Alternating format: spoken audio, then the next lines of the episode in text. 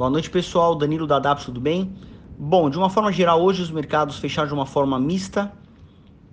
Uh, tivemos um dado importante nos Estados Unidos, que foi o pedido de seguro-desemprego, que veio abaixo de um milhão, e isso ocorreu pela primeira vez dentro, desde que se iniciou a crise.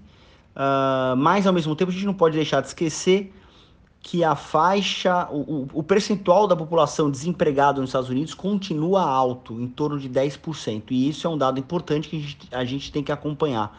Aqui no Brasil, por outro lado, tivemos um aumento no volume do setor de serviços, com uma alta de 5% em junho. Mas, de toda forma, a bolsa acabou fechando em queda de 1,6%, aproximadamente os 100.400 pontos. Aqui o, o real se valorizou frente ao dólar, uh, fechando em 5,35 uh, centavos.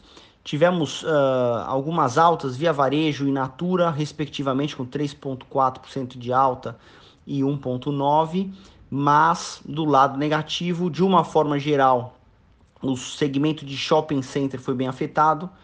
BR Malls, por exemplo, caindo 6,6%, Multiplan 5,6%, mas vale a pena também mencionar sobre alguns frigoríficos, Uh, a BRF, que após o resultado acabou tendo uma queda de 7,7%, por exemplo, apresentou resultado, mas também, inclusive, no final do dia, teve uma informação a respeito de uh, um frango com Covid que pegaram lá na, lá na, lá na China, mas não é, não tem nada a ver com a Sadia, tem a ver com uma outra empresa, se eu não estou enganado é a Aurora, mas de toda forma isso abalou um pouco o, o, o segmento uh, de, prote, de proteína.